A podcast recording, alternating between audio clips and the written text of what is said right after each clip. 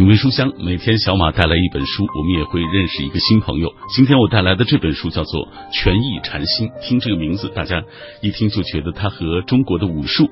还有中国的传统文化有关系啊！今天我也请到了这本书的作者，墨尔本华语电台的首席主播关悦先生。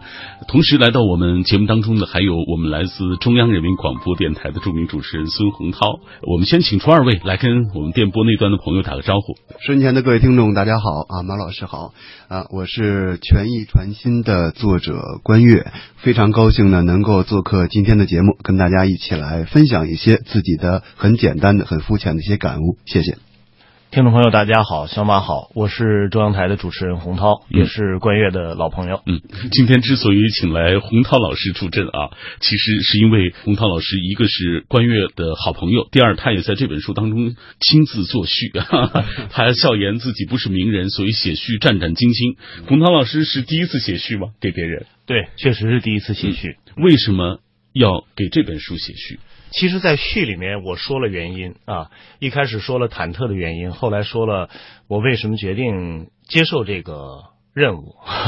其实最主要的原因呢，就是我觉得我有足够的了解，嗯，呃，我以一个推荐者和一个受益者的身份去写这个序呢，是比较合适的一件事情啊。既然是想要跟大家分享一件美好的事物，那就当然可以不揣浅喽。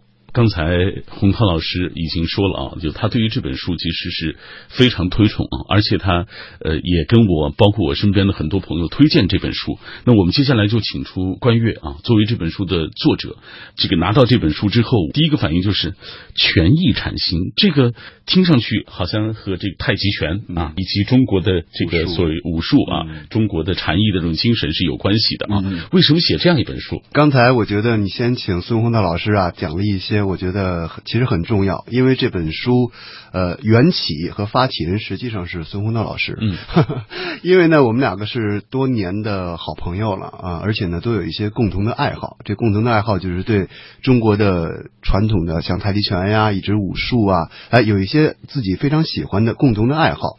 呃，也经常有一些交流一些自己的体会吧，一些感悟。那么彼此作为好友，又作为一个同道呢，对一个事情呢，有的时候就有一些共同的认知。嗯，在这共同认知的基础上，他。呃，孙洪涛老师非常的啊，呃，认可我，认为有一些感悟呢，值得跟大家去交流，值得跟大家去探讨、去分享。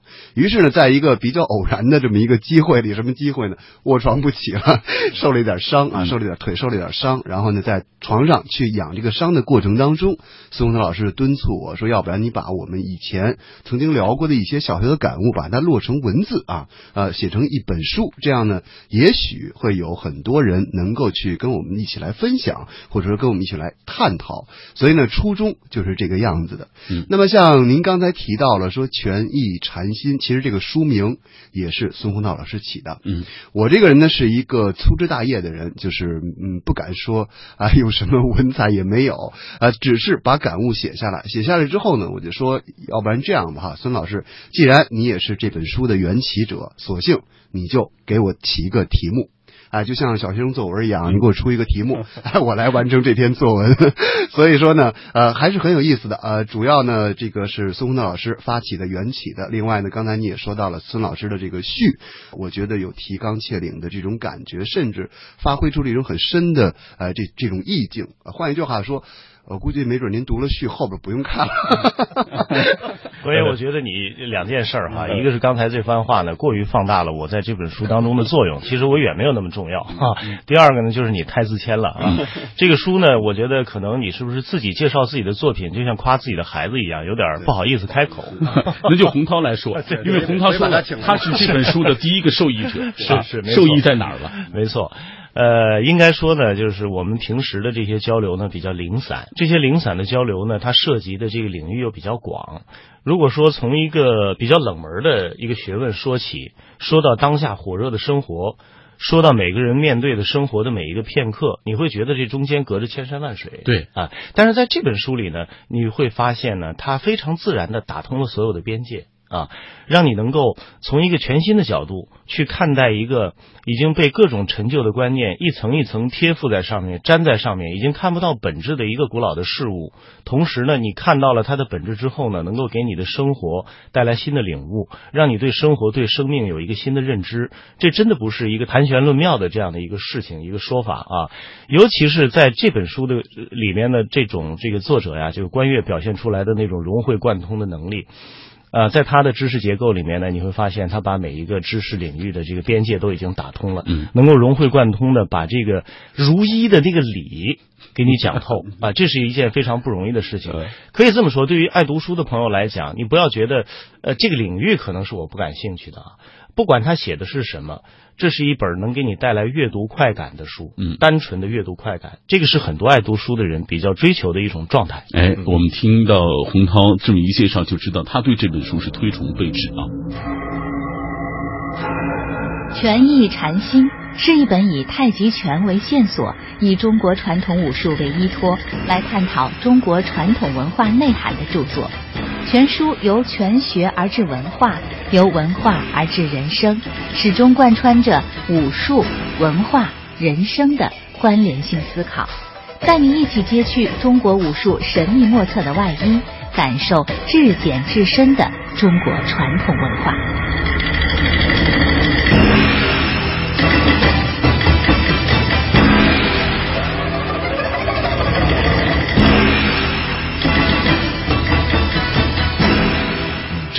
咱们不光说他好，咱得打开书给大家介绍一下。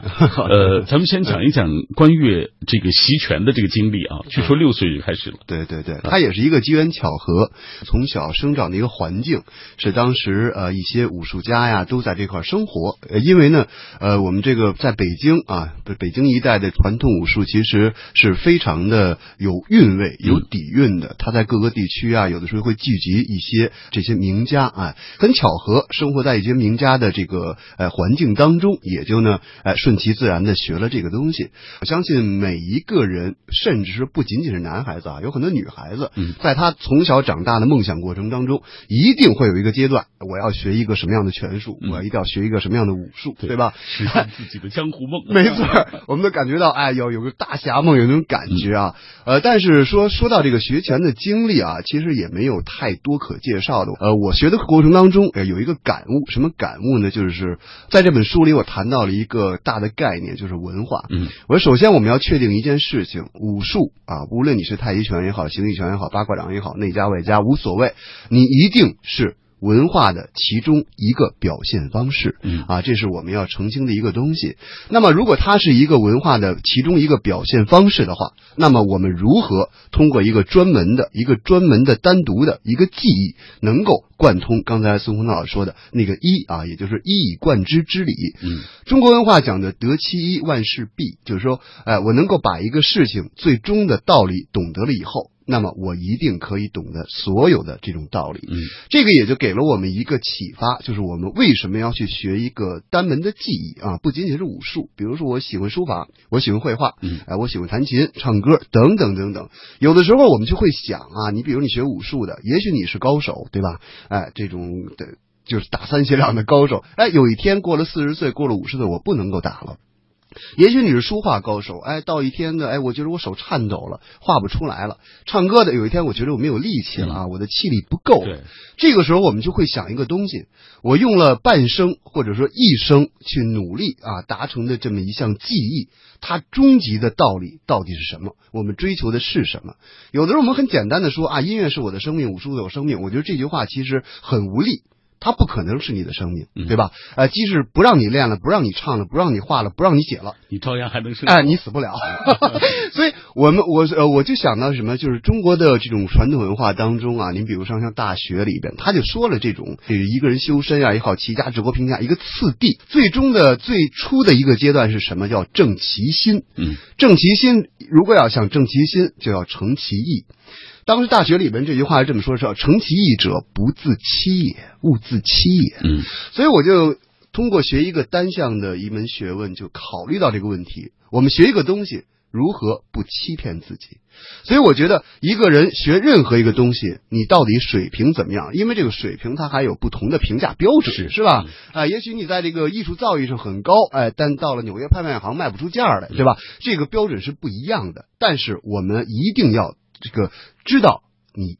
为什么要学它？你学的是什么东西？这个东西会带给你什么？嗯哎，所以呢，我这个“权益禅心”这个这个词啊，这个书名，我觉得呢非常的广博广袤，听着呢好像有一些呃高高在上、虚幻，但是一点也不虚幻。这里就表达了一个什么东西？就是在任何一项单项的记忆，或者说我们生活的点点滴滴当中，一定能够反映出刚才孙洪涛老师说的那个一贯之理，那个核心的问题。嗯嗯。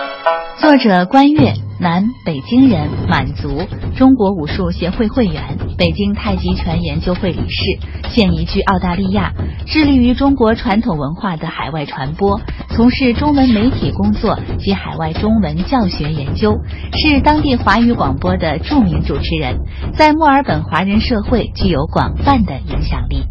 听二位介绍之后，我们就会知道这本书讲的是什么呢？讲的是融会贯通，是以啊中华武术为依托，对对对来探讨中国传统文化内涵的这样一部作品啊。嗯在这本书的封面上有这样一段话，说无论富贵还是贫穷，也不管社会地位的高贵与卑微，每一个人都拥有活明白的权利和机会，而这个明白的权利和机会，也正是众生平等的真实意义所在。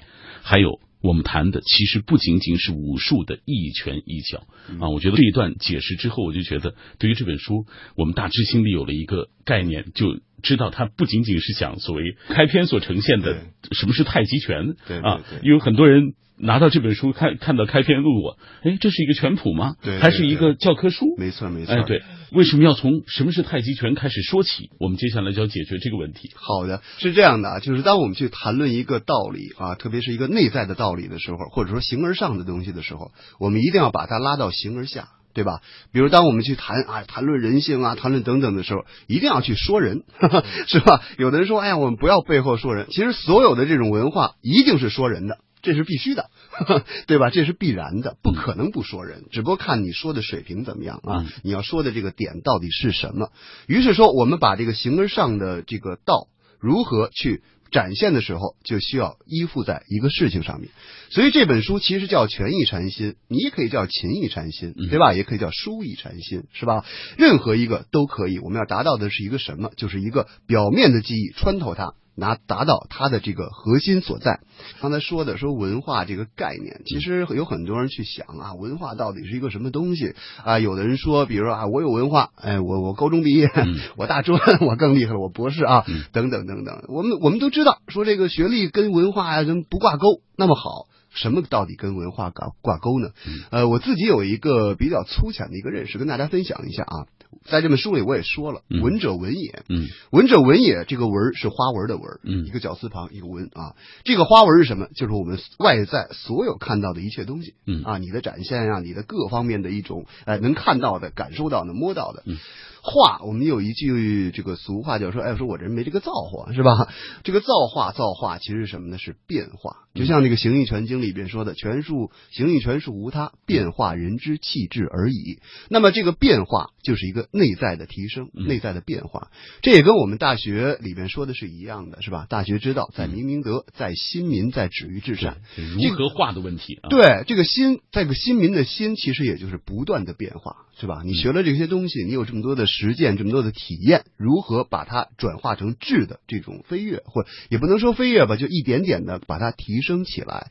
所以，我们有了文化这个概念之后，啊、就知道了啊，拳术也好，还是单向的技艺也好，它是呃如何呃怎么说呢？说借尸还魂啊，这是一个比较俗的一个比方，就是说我们的灵魂一定要通过一个形式来给它表现出来。那么太极拳我们都知道啊，它。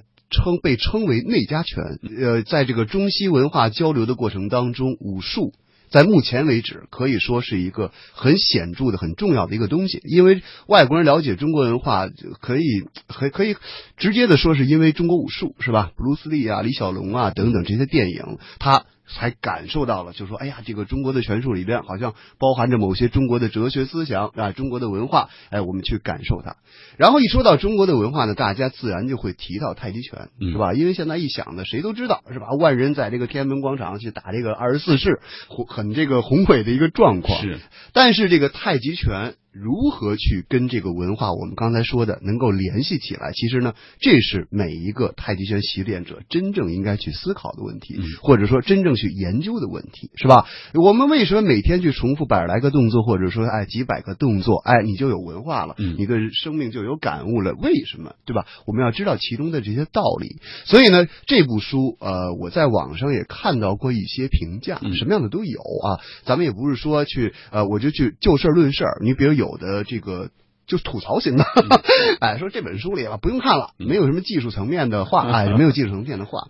其实呢，我倒不是说去怨恨这种评论，我是想跟他探讨一下。什么是技术？嗯啊，到底什么是技术？呃，有很多人认为什么，比如武术书，我不知道马老师你对武术书看的多不多啊？呃，我看的多，基本上翻开了呢，可以脑子里就有一个形象了。啊，翻开以后啊，过了目录之后是什么？是一个家谱是吧？哎，就是我祖上谁谁谁啊，我祖上从谁手里边没有得到这个东西啊，又传到谁谁谁。后边呢是一个就是大家都公认的一个规则啊，什么太极者无极而生，动静之阴阳之母等等等等。哎，晨间坠者，含胸拔背，是吧？嗯，然后嗯，说一个调侃的话，大家也不要生气。然后基本上是写真集，嗯，就是我每一个人，你出一本二十四式的书，我也出一本二十四式书，对吧？咱俩只不过不同的人照一下照片，是吧？哎，就看谁颜值高点 呃，但是比较还是开玩笑的话，更可怕的是我们武术家颜值一般都不会太高。所以说呢，就是我，你看你怎么去认识技术这个东西。其实我这本书里并不是要告诉别人说这就是真理啊，这个就是唯一的，没有。因为什么？我们一定要知道啊，就是说，呃，无无论是经典也好，还是文化也好，永远没有一个正解，嗯，唯一的解释，没错，是吧？就像这个，就像我们现在这个国学热呀，有很多人去了解经典，对吧？经常会有一些争论似的。你比如我刚写一个《金刚经》说什么啊，那你就说《金刚经》到底说什么？然后说我告诉你《金刚经》说什么，是大家在踊跃的套用一个剧情，对 对对，就抢这个畅销书的这样的，没错，哎，说你说你说《论语》《论语》你别猜，那我就正解，是吧？哎，你等等等等是这种，其实这个本身就不是一个。我觉得啊，不是一个治学的态度。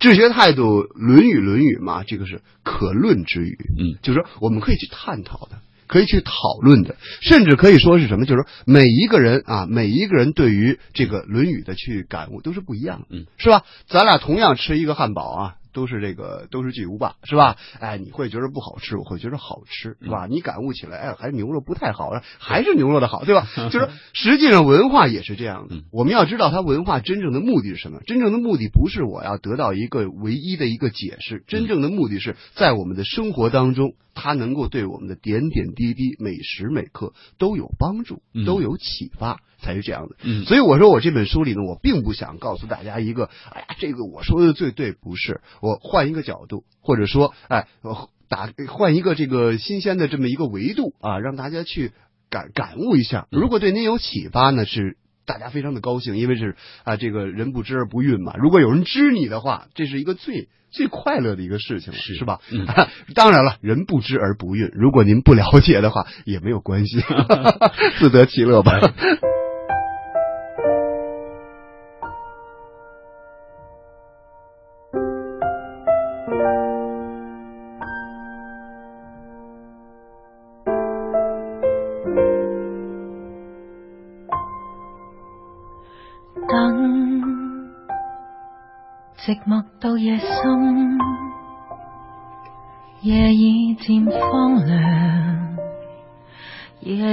前分。嗯，刚才我们听到的就是我和关悦以及我们中央台的呃主持人洪涛，我们之间啊一起关于这本书的一个聊天。呃，大家听到的时候，可能也对这本书有了更多的一些理解。今天在节目进行的过程当中，当然也有互动话题和各位一起来聊。今天我们就来聊，分享一本你喜欢的武侠小说，你喜欢的原因是什么？看到很多朋友通过微信、微博的方式在跟我们一起呃分享他们所喜欢的武侠小说。说。记忆长歌说喜欢武侠小说，既沾染上千古文人的侠客梦，也因为生于底层，对于侠义武犯禁、除恶扬善的无限憧憬。看过新旧派的武侠小说很多，最喜欢的想来还是金庸的《笑傲江湖》。这部小说与鲁迅先生的《野草》在我的心中是等量齐观。这本书在侠义江湖、门派争斗之后，有着中国政治文化的深刻隐喻，也可以说是政治与人生的预言。像其中的令狐冲、左冷禅、岳不群、曲阳啊，各具神采的人物，象征了不同的人生状态。呃，还有。独孤九剑，包括吸星大法等等，看似荒诞不经，但是里面蕴藏着儒释道的文化哲理。嗯，聊得很透了。马上要进入广告时段了，广告之后回来，我们继续请出今晚的嘉宾，为大家介绍权益禅心是最有用的。会尴尬，会生气，会觉得悲伤，会平淡，会无聊，会缺少希望。这样的时候，唱歌是最有用的。FM 一零六点六。中央人民广播电台文艺之声，生活里的文艺，文艺里的生活。用声音的温度融化黑夜的迷茫，用阅读的力量坚定你对生活的信仰。每晚九点到十点，品味书香，讲述书卷之中。那从手边流淌的岁月，讲述书卷背后那熠熠生辉的时光。这世界没人会把我们变得越来越好，时间只是陪衬而已。支撑我们变得越来越好的，是我们自己不断进阶的才华、修养、品行，以及不断的反思或者是修正。所以，多读书，多出去走一走，多感受一下，到另外的圈子去看一看，不设限，不断的提升自己。我想，这是所谓变好的唯一的途径。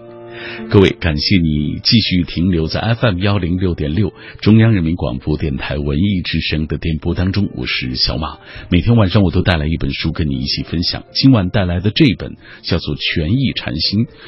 乍一看好像是一个挺专业的，或者是像太极拳的拳谱啊这样的一本书，其实这是一本以太极拳为线索，以中国传统武术为依托来探讨中国传统文化内涵的著作。上半时段我们听到关悦和洪涛啊为大家介绍关于这本书的种种，其实。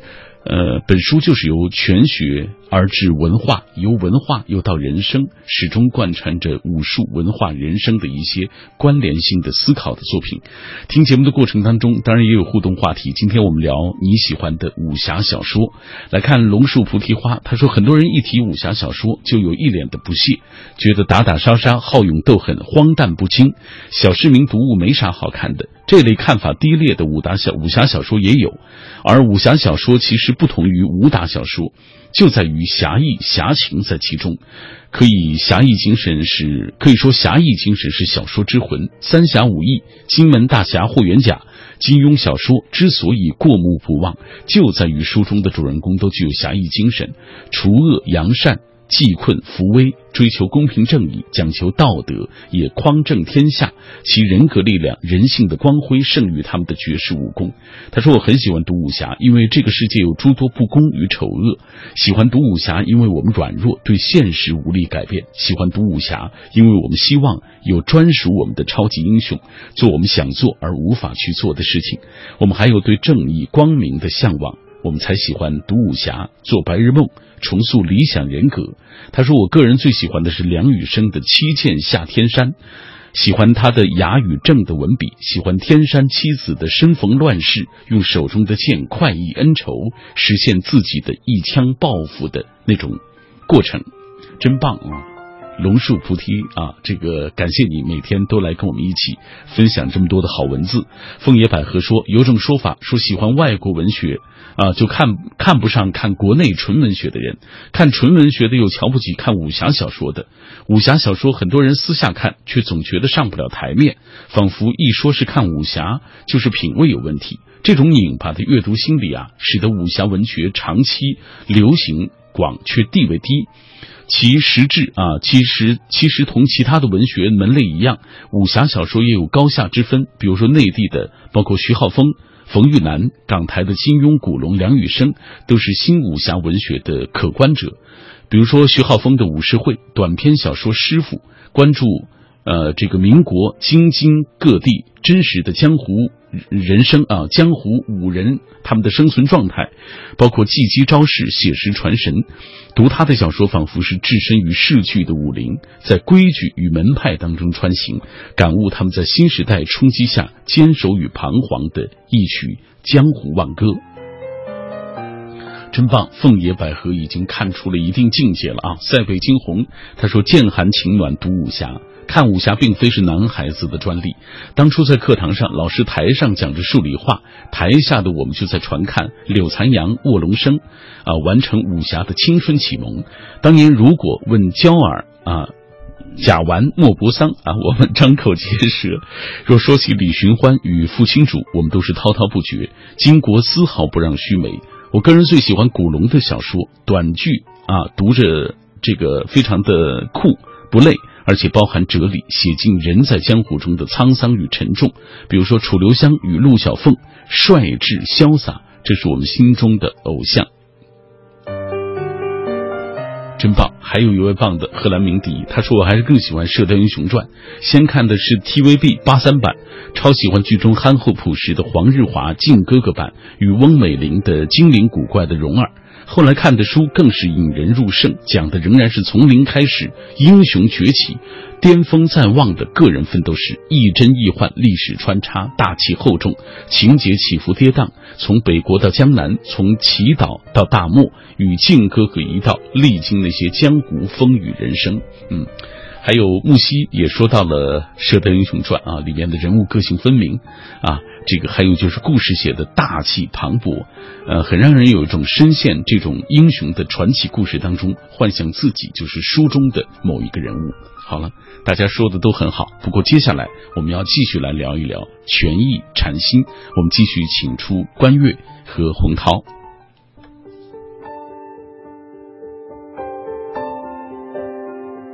好，品为书香啊，我们请到的这位就是呃这本书《权益禅心》的作者关悦啊。其实我们听他说，就像讲单口相声一样，他的语言就非常的绘声绘色啊。呃，他刚才也为大家介绍了这本书，包括他写作的一些感受。刚才你提到那么多啊，中国传统武术的这个它的真正的魅力。对，其实我觉得你提到的一点就是说，除了他和世界其他的这些这些拳术啊或者武术的这个，比如说共有的一些积极性，对，共有的比如说或者是养生性或者是趣味性之外，还最重要就是它包含了中国的一些传统文化的精髓在其中。所以你写到这本书，其实也是想说明这样的问题。刚才你提到大家很很感兴趣，这些年也是国学热啊。对，说了这么多，这本书当中也有记述，写到了于丹 啊，写到了。包括像这个，呃，对，辜鸿铭等等这样的啊，没错，他们对于这个国学的一些呃，这个有贡献也罢，或者他们的分享也罢啊，写到这段给大家讲一讲。对，就像马老师说的啊，说你为什么有从这个，因为叫缘起太极拳，为什么从太极拳开始说到文化？我们说了，哎，你任何单独的这种记忆啊，这种一定最终要走到这个共通的一个道理。所以呢，在这里边我也讲了很多结合，就是我们当下的一些事情去，哎，去感悟，做一些交。流啊和感悟，其实说到中国传统文化，我觉得现在的国学热很好。有的人去去抨击他，或者说有人质疑，有人质疑他。哎呀，这个国学热，其实我觉得啊，国学热好与不好，先搁在一边起码它热了，嗯，对吧？起码你注意到它了。哎，说一个人从来没有被注意，我觉得这是一个。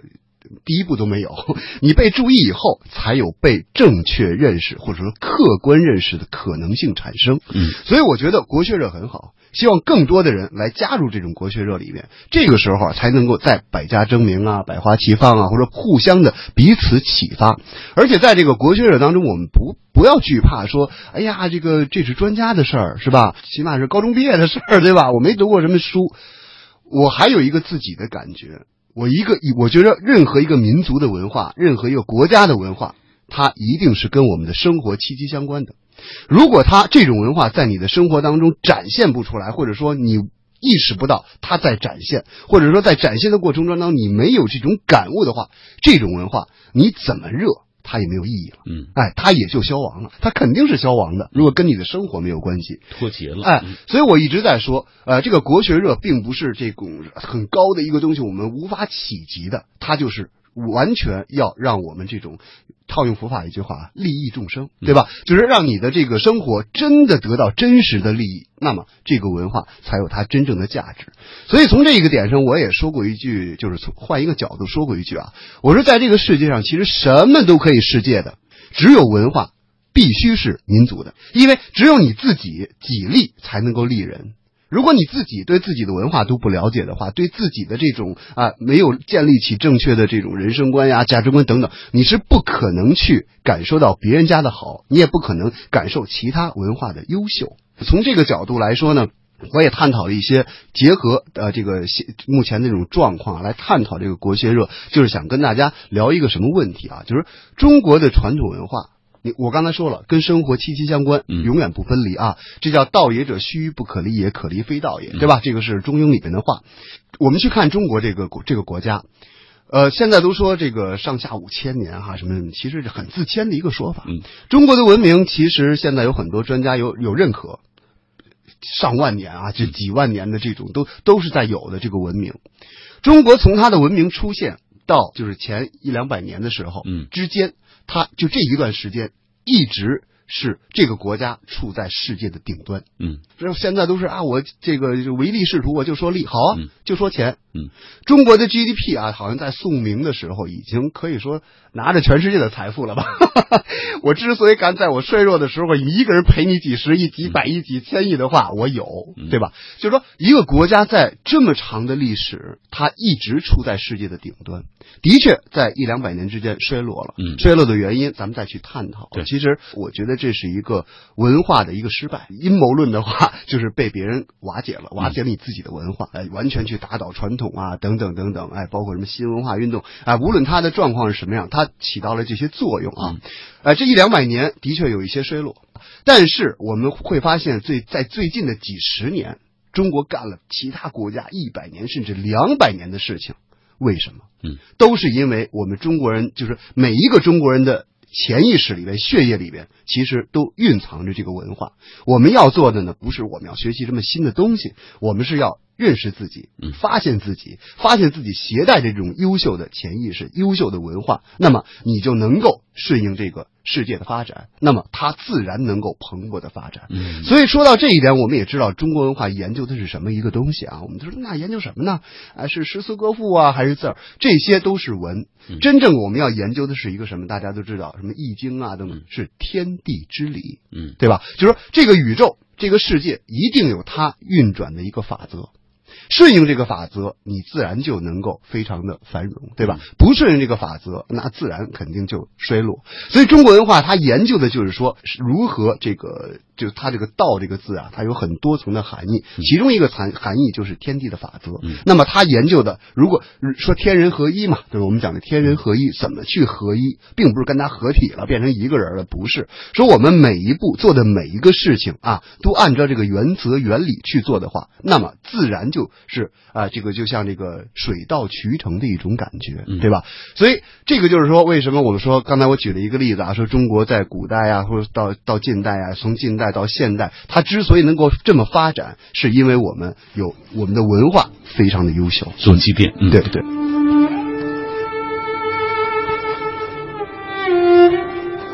因机缘巧合，关悦六岁起接受正规传统武术训练，开蒙习练弹腿八级。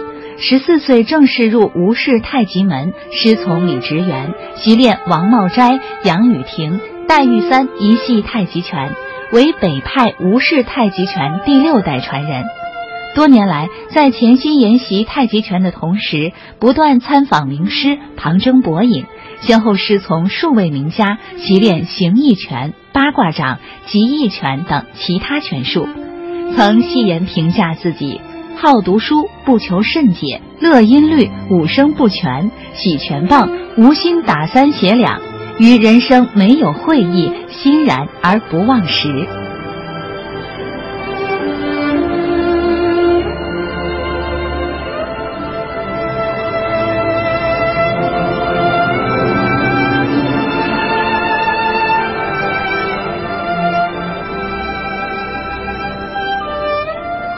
洪涛，你有没有发现，这就是关悦他最初因为习练太极拳，从而对中国的传统文化感兴趣。中国传统文化又同时这个哺育他，给他更多的滋养。所以这个是不是也是所谓中国文化和中国的这个武术之间的这种关系？没错，嗯，呃，这本身就是无法割裂的啊。其实作为好友，我还是可以多爆一点关悦的料啊。嗯，就像他的书很难归类一样，他这个人也挺难去归类的。嗯你说他是哪一类人？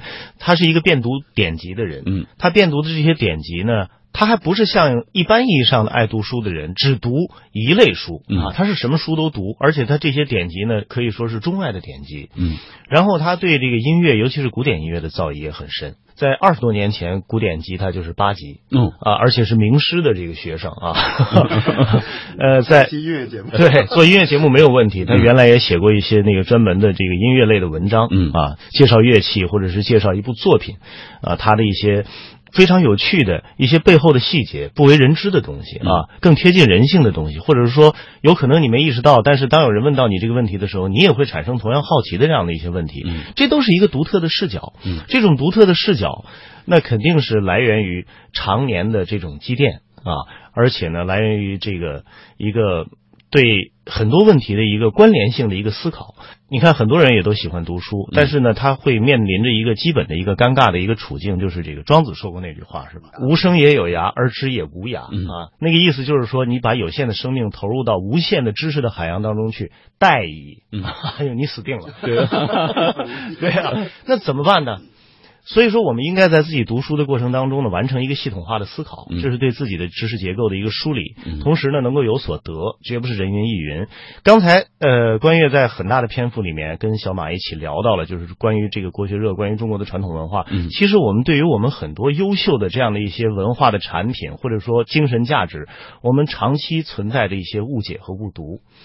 到了这个时候，就应该是有人能够站出来去正本清源的时候、嗯啊！我并不是说这本书就能起到这样的作用，对但是他在做着这样的努力，嗯在做着这样的尝我，觉得这就是很可贵的了。非常可贵，因为有的时候我们人云亦云的东西太多，呃，一件事情因为常年的这个传承，它肯定会出现一些这个传播学上讲叫信息的失真，嗯是吧？在这个传播的过程当中，传承的过程当中，其实传承本身是一个传播的过程啊，在这个过程当中会有一些噪声的加入，就导致这个信息会失真。嗯那么在这个时候就应该在某一个领域有一些真知灼见的这样的一些有有见地的人啊，能够把一个真相告诉大家。嗯所以我，我觉得这个追求真相，或者说是追求真理，说的更高大上一点，是一件特别难能可贵的一种生活的态度。嗯，所以就像呃洪涛所说的，这本书肯定不能够说所谓我们给他架一个呃呃，或者是给他一个大的帽子，说他能够正本清源啊，他能够引导什么，或者是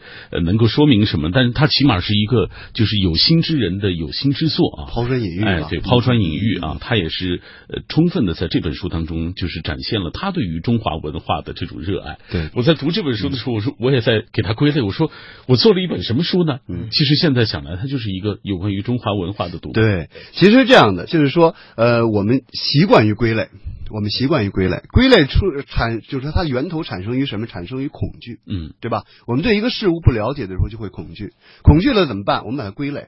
于是乎，就有这种星座，对吧？哎，十二个星座，对好像这个这么多人 就十二十二类似的。你想，这个太用用用哪儿想都可以想得明白，这是不可能的一个事情。对，哎，我们对于跟人交道有有恐惧的时候，我们就把它分成类。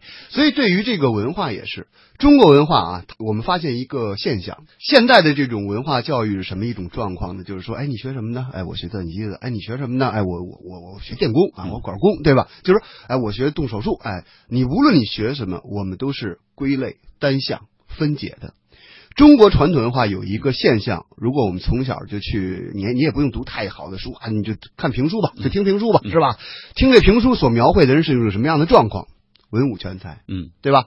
上马就能打仗啊，下马到朝上就能出好主意，嗯是吧？对怎么治理国家？对哎，回到家了说我不让你干官没关系，回家了画画，哎，倍儿棒，是吧？是哎，喝一口酒就能作诗，嗯是吧？就是说，这个我们会发现，哎，是什么样的一种教育让一个人成为通才？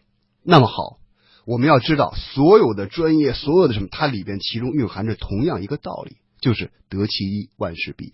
所以中国人的教育为什么从小只让你百千三是吧，四书五经等等去读这些东西？为什么？哎，他让你通了这个道理。这个时候你再去做任何事情，在你真正理解的前提之下，他一定是啊这个事半功倍，嗯，甚至是要背很多很多倍，是吧？甚至说一点就通，甚至所以就开蒙很重要。开开蒙非常非常重要。就像那天我跟一个宗教世界的一个人士聊天嘛，就说到这开光的问题，说开光，我这人很实在的，我真的很实在的，我我不我说我不喜欢你们这些形式啊，什么开光这个那的，怎么开了是吗？原很悬。对呀、原来已经挺干净，再擦这点，再擦它一遍是怎么着啊？拿油擦一遍是不是？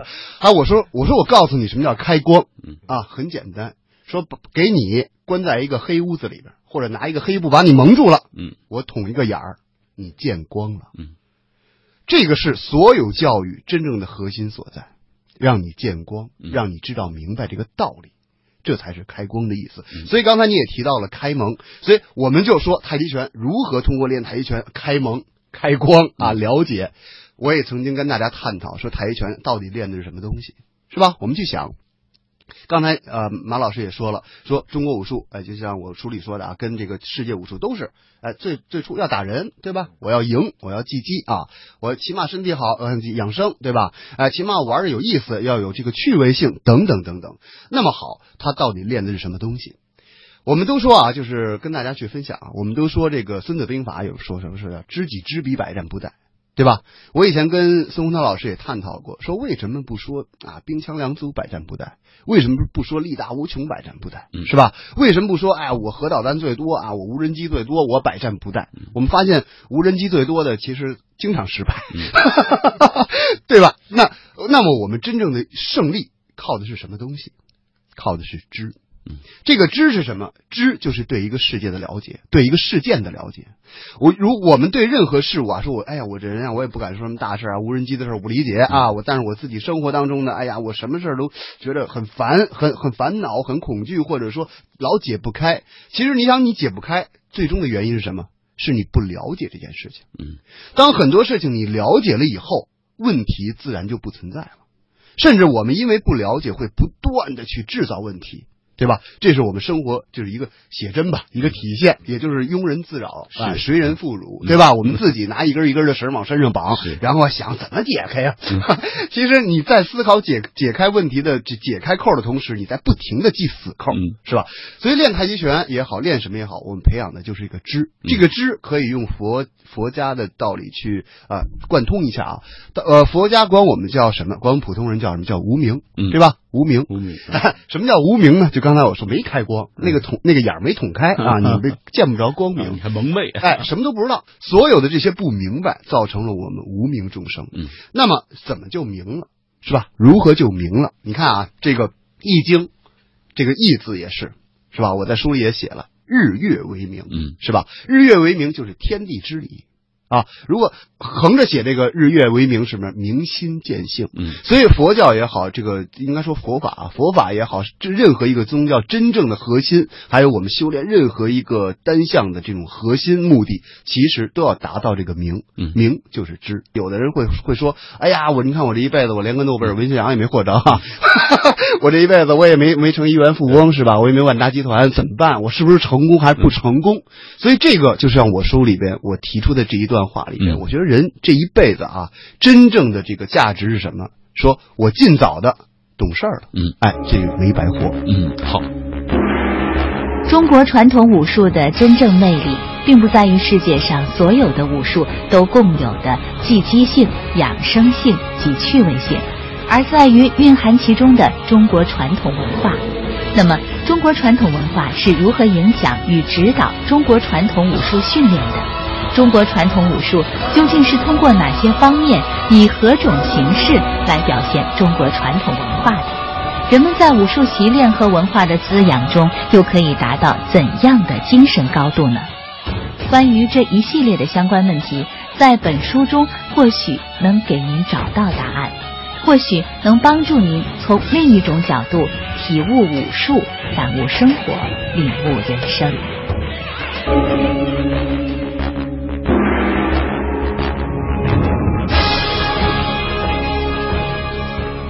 所以我们今天听到了这个关悦老师和洪涛对于这本书的介绍，我们就知道，就是如果您对太极拳感兴趣，这本书适合您读；如果您对传统文化感兴趣，这本书也适合。如果您对于当下困惑，对于未来，呃，想这个要活得明白，我觉得这本书您也一定要读一读。嗯，太厉害了，万万金油。哎，这就是我们今天要为大家介绍的这本书《权益禅心》啊，作者关悦啊，推荐给电波那端的朋友。